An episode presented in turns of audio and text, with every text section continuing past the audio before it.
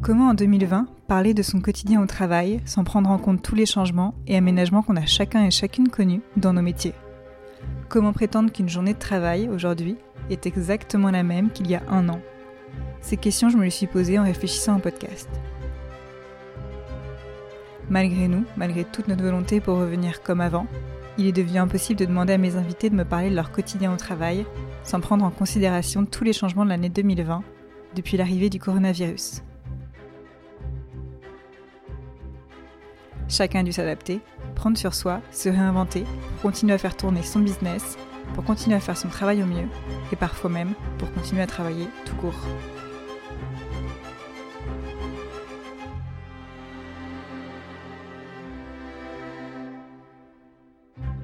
Dans cet épisode et dans celui qui suit, je vous propose de retrouver certains des professionnels invités que vous avez déjà pu entendre dans le podcast. Aujourd'hui, vous pourrez reconnaître Fabien, chef cuisinier au restaurant Le 133 à Bordeaux, Camille, professeur d'une classe de CM2 en école REP, réseau d'éducation prioritaire, et Pierre Montserrand, artisan fondateur de la boutique de patine et de soins du cuir, du même nom. Depuis que je les ai interrogés dans la première saison, leur quotidien a été bousculé et ils ont chacun adapté leur organisation, leurs pratiques, leurs priorités. Le changement, surtout imposé de façon aussi brutale, nous pousse à nous réinventer, parfois pour le meilleur. Certains ont gardé de nouvelles habitudes, même après le premier confinement, tandis que d'autres n'ont pas eu d'autre choix que de revenir à leurs anciennes méthodes. Aujourd'hui, je vous propose de retrouver Fabien, Camille et Pierre dans un format différent, confiné, mais toujours à l'action, derrière leur micro. Bonne écoute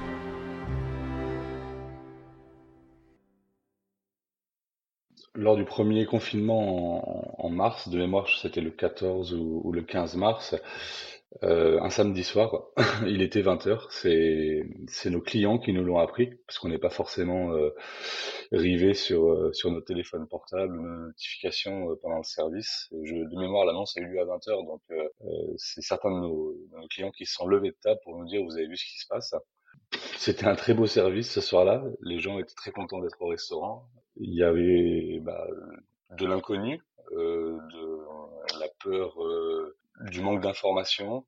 Il y avait un petit peu de, on était un peu désemparés avec les équipes. On avait beaucoup de questions qui venaient de la part de nos équipes sur euh, sur des dates, des périodes, des commandes, des pourquoi. On n'avait pas les réponses et c'est vrai qu'on a mis un petit peu de temps quand même avant d'avoir euh, les réponses entre les annonces du gouvernement, euh, ce qui été après voté en assemblée et ce qui était ensuite euh, mis en place par décret. C'est vrai qu'à chaque fois on avait une semaine voire dix jours pour pouvoir réagir, donc on était quand même assez abasourdi. On venait juste de réouvrir, on avait euh, on avait fermé une semaine en mars et on venait juste de lancer un, menu dégustation. C'était ce que nous avait demandé notre clientèle depuis déjà quelques mois. Euh, donc on venait de faire rentrer en plus euh, du personnel supplémentaire, euh, une personne de plus en cuisine, une personne de plus en salle. On avait une très belle lancée depuis 15 jours avec des très très beaux retours clients. C'est vrai qu'on nous a, on a senti qu'on nous coupait l'herbe un peu sous le pied à ce moment-là.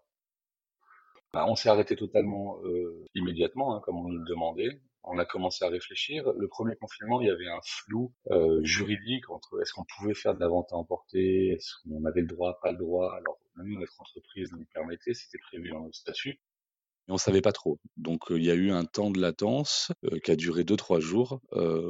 ensuite, dès qu'on a eu la confirmation par notre conseil comptable qu'on avait le droit de faire de la vente à emporter, on a fait pendant les 15 premiers jours des repas à titre gracieux qu'on distribuait au corps médical, donc les hôpitaux Bordeaux Nord principalement, mais aussi bah, toutes les personnes qui travaillent qui travaillent dans, dans, le cercle médical, les infirmiers, les, les pharmaciens, etc., qui venaient chercher directement et c'est de là, en fait, qu'on a eu une demande de notre, euh, de notre clientèle habituelle pour avoir des repas à emporter, euh, ce qui a demandé à, à mon épouse et, gérante euh, du 133 de mettre en place un système via notre plateforme de réservation parce que lors de la distribution des paniers gratuits pour les hôpitaux, on s'est rendu compte de la difficulté et du fait qu'on n'avait pas l'outil technique pour faire de la vente à emporter. Donc on a un petit peu trafiquer notre système de réservation pour permettre aux gens de prendre une formule à emporter, un panier. On était limité technologiquement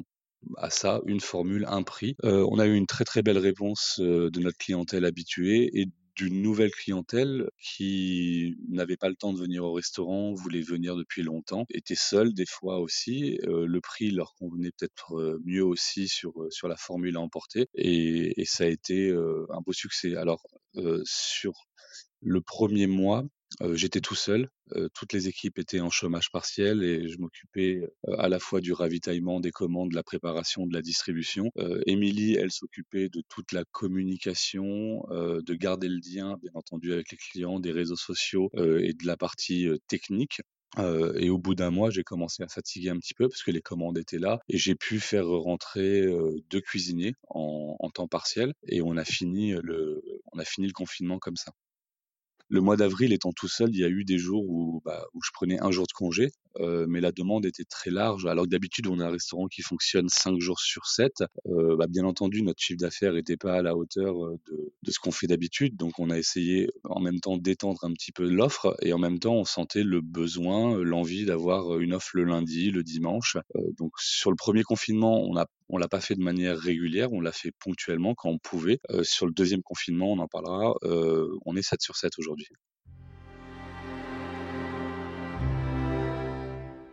Alors entre les deux, on a pu réouvrir effectivement avec des, normes sanitaires à mettre en place, avec tout un procédé euh, administratif qu'on a suivi à la lettre hein, par rapport aux consignes du gouvernement et des, des syndicats hôteliers, avec une prise en compte aussi bah, du ressenti de, nos, collaborateurs, euh, savoir comment ils se sentaient. Alors, on a un restaurant où il n'y a, pas beaucoup de personnel, on a huit salariés, euh, avec quand même assez d'espace. On a quand même un système de, de hotte et de ventilation, de renouvellement d'air qui est, euh, qui est neuf et qui est, très efficace. On a mis en place que, bah, comme tout le monde, je pense, hein, les masques, les gestes hydroalcooliques. On a surveillé d'autant plus euh, si les personnes avaient des symptômes ou pas. On a eu quatre personnes qui ont été testées pendant, pendant la période entre les deux, à chaque fois négatif. Donc c'était plutôt encourageant. Ça veut dire que nos gestes barrières fonctionnaient. Et il y a eu aussi tout un apprentissage vis-à-vis -vis de notre client clientèle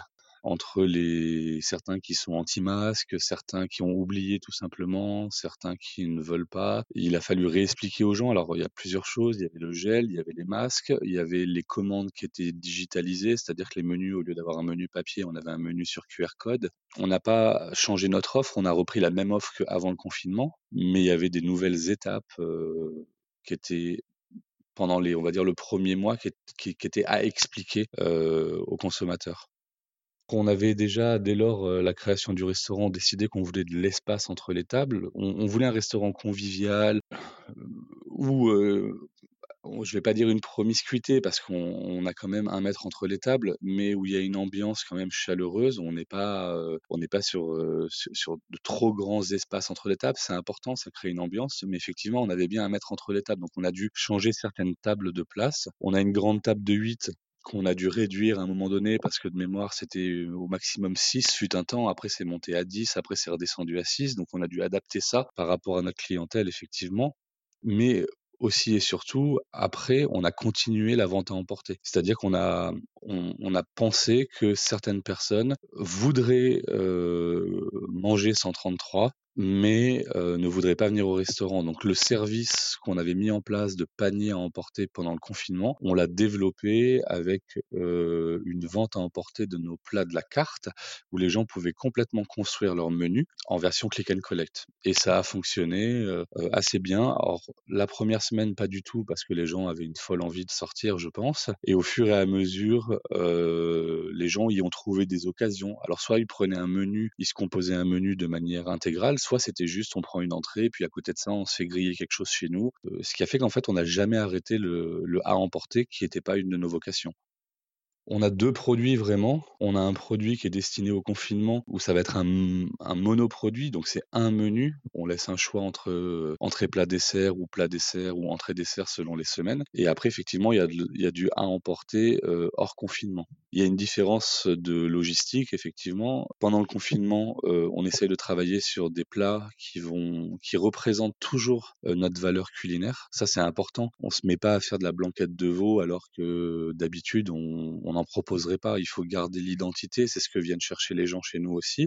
Par contre, on essaie de travailler des plats qui sont soit froids, soit à réchauffer, mais sans qu'il y ait possibilité de, de ruiner le, le travail non plus du, cuisinier ou les saveurs. Donc sur des soupes, par exemple, à réchauffer. Et on va essayer aussi de... Il faut trouver des, des menus qui vont plaire à l'ensemble, vu qu'on ne propose pas de choix sur ces menus. On a fait le test hein, très clairement. La, je crois que c'était la semaine dernière, on avait un pitivier. On a fait beaucoup moins de ventes que cette semaine où on fait un saumon tataki. Euh, le saumon, apparemment, parle plus aux gens que le pitivier. Ça n'aurait pas été peut-être mon choix personnel, mais il faut aussi savoir s'adresser au plus grand nombre. Quand on est en, situation ouverte avec notre carte à emporter, c'est exactement la même chose. C'est juste l'assiette qui change.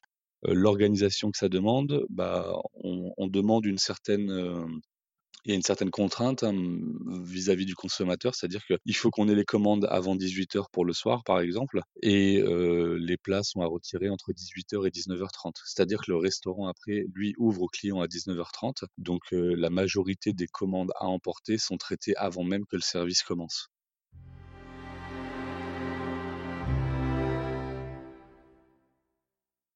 Lors du premier confinement, euh, on a été assez surpris parce que ça arrivait assez soudainement, ce qui nous a laissé assez peu de temps pour nous organiser, euh, nous, en tant qu'enseignants.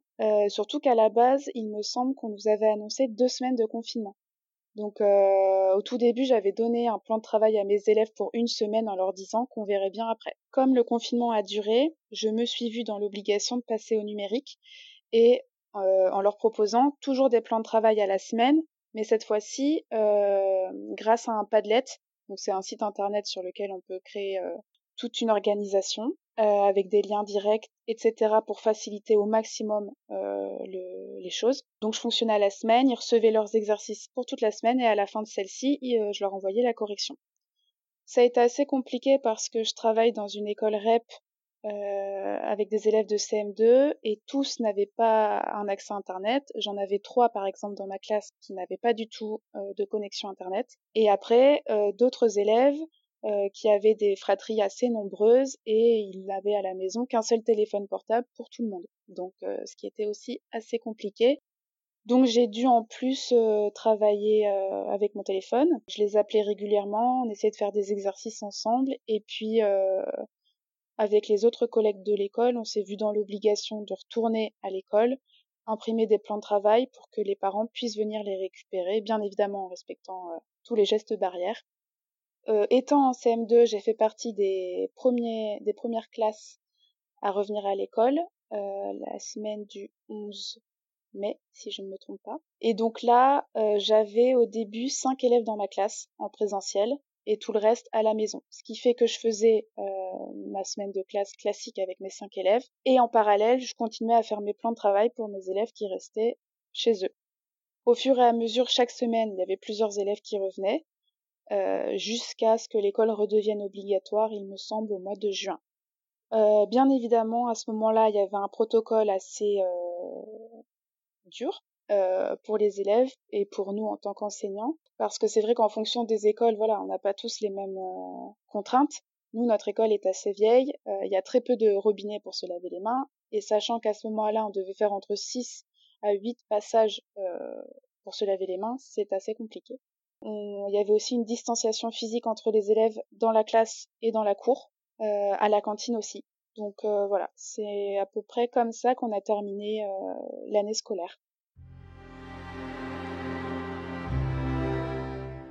La rentrée, là, en septembre, euh, s'est faite euh, plutôt normalement. Euh, les seules choses qui étaient encore obligatoires au niveau du protocole étaient le masque pour les adultes. Et nous, dans mon école, on a continué de faire les récréations en décalé afin d'éviter de mélanger les, les élèves. Mais il n'y avait pas d'obligation.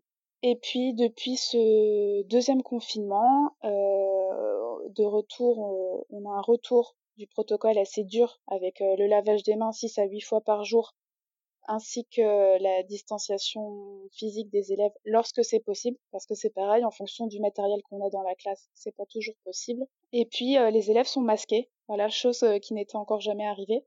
Donc là, ça fait à peu près deux semaines que les élèves sont masqués, qu'ils expérimentent ça. voilà, ça fait, c'est vraiment un apprentissage aussi, mais ça se passe plutôt bien pour le moment. On n'a pas eu de directive très précise lors du confinement de ce qu'on devait faire. Donc chaque enseignant s'est un peu organisé comme il pouvait, comme il voulait, et surtout en essayant de s'adapter au mieux à ses élèves. Euh, j'ai dû passer par une petite euh, auto-formation euh, du numérique, n'est-ce pas, qui n'a pas été très simple. Mais voilà, j'ai découvert des outils intéressants. Après, comme je le disais plus tôt, moi j'ai des élèves qui ont un rapport à Internet un peu compliqué parce qu'ils n'ont pas d'accès chez eux, donc j'ai pas gardé, j'ai pas gardé les, les quelques habitudes qu'on avait pu prendre pendant le confinement. Euh, au sein de mon école, on a, dit, on a fonctionné différemment avec les collègues. Euh, celles de CP ont fonctionné pas mal euh, par visio, notamment pour l'apprentissage de la lecture, mais c'est pareil, elles ont rencontré les mêmes problèmes que moi par rapport euh, à l'accès euh, d'Internet par nos élèves à la maison. C'était vraiment, je pense que chaque enseignant a fait en fonction de ses facultés, des moyens dont il disposait aussi, puisqu'il faut savoir qu'on s'est débrouillé avec notre matériel personnel. Donc euh, entre les enseignants qui ont des ordinateurs qui fonctionnent que très moyennement, euh, des enseignants qui sont pas forcément formés à tout ce qu'on peut trouver sur le numérique, voilà, je pense que chacun a essayé de faire au mieux euh, avec les compétences qu'il a et bien évidemment en s'adaptant aux besoins de nos élèves. Oui, euh, bah, nous on est resté euh, connectés avec mes collègues. Hein. On a même créé un petit groupe WhatsApp, je crois, comme beaucoup de beaucoup de domaines professionnels, pour échanger sur nos pratiques. C'est vraiment débrouillé par nous-mêmes, euh, sans être guidé par par personne. Donc voilà, on a essayé de faire au mieux. et c'était pas toujours simple parce que on a perdu certaines familles, impossible de les joindre, que ce soit par téléphone, par mail. Donc c'est vrai que c'est ça n'a pas toujours été très simple.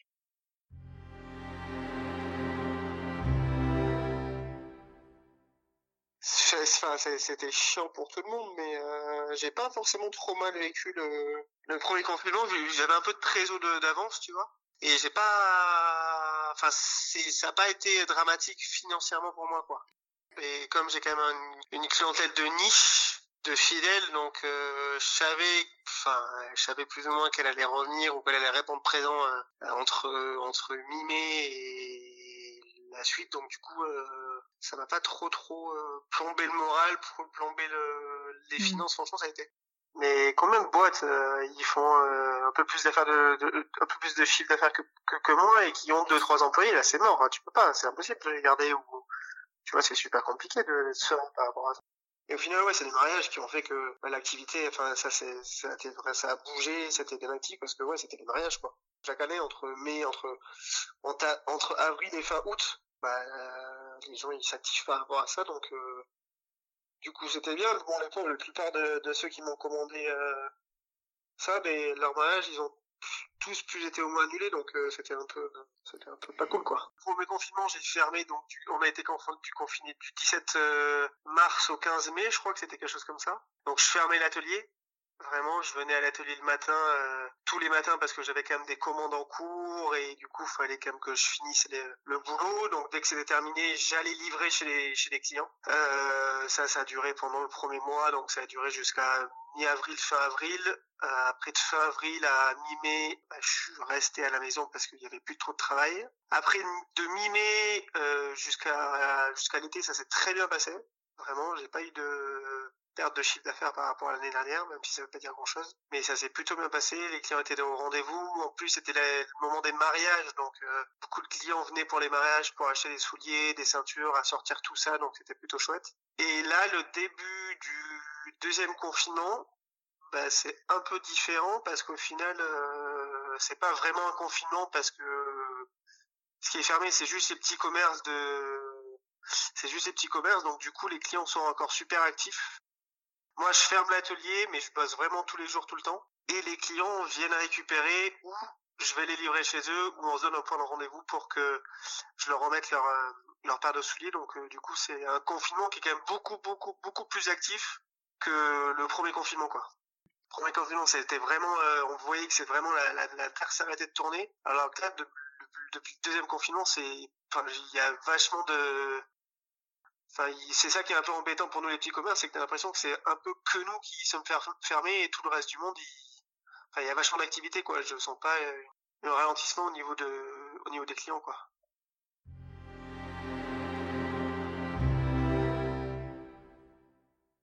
je continue à avoir les ouais, je continue à avoir les commandes, euh, enfin pas, pas, pas normalement parce que c'est pas possible que je suis fermé et que forcément les clients savent, mais je continue de, les gens ils continuent, ils continuent de m'appeler pour des commandes, euh, soit ils viennent à l'atelier rapidos pour essayer une paire de chaussures, et, enfin ils achètent, ou soit je vais chez les gens pour qu'ils me donnent plusieurs plusieurs paires de souliers à entretenir ou à changer la couleur. Non non, il y a vachement de, enfin les gens continuent par rapport à ça à, être actifs quoi. Parfois je ramène du travail chez moi, mais j'aime bien euh, couper euh, chez moi c'est chez moi, l'atelier c'est l'atelier. Si je dois travailler, c'est à l'atelier et pas chez moi. C'est très important pour moi ça. Ma boutique peut rester fermée et je peux bosser dedans. Après j'habite vraiment aussi en vélo, je suis à je suis à 7 minutes donc euh, il y a aussi hmm. ça. J'ai toujours fait ça. Hein. J'ai toujours été avec mes clients SMS, on s'arrangeait. Depuis le début, ça fait 5 6 ça va ça va quoi 5 6 ans de l'atelier?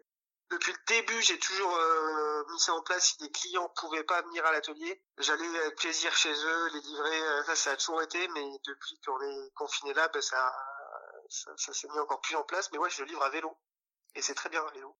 Euh, je fais en sorte de d'être enfin proche de mes clients, pas trop proche non plus, mais j'installe une espèce de, relation qui fait que par SMS ça fonctionne très bien et on s'arrange vraiment et ça par rapport à ça ça a pas trop trop changé. J'ai toujours été en contact par rapport à ça, comme ça, par, rapport à des clients. Avec d'autres magasins de chaussures, ou avec euh, des tailleurs, ou des gens qui font des costumes un peu sur mesure. Pareil, ça a toujours été, on s'est toujours envoyé la balle, donc euh, en fait, on s'entend tous plutôt bien par rapport à ça, tout le monde joue bien le jeu. Donc non, il n'y a pas eu de, il a pas eu de gros changements par rapport à ça. Il n'y a pas eu plus de solidarité qu'il y en a euh, d'habitude, quoi.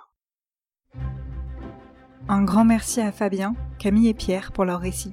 J'espère que leurs histoires vous auront montré qu'il n'y a pas qu'une seule voie face au changement et qu'elles vous auront inspiré, sinon interpellé. Si c'est le cas, partagez l'épisode autour de vous, mettez 5 étoiles sur iTunes, un commentaire sur Instagram et surtout, abonnez-vous à Into the Job. Rendez-vous dans le 30e et prochain épisode du podcast pour deux autres récits d'invités au travail dont le métier a été impacté par la crise du coronavirus. Je vous retrouve très vite. Prenez soin de vous.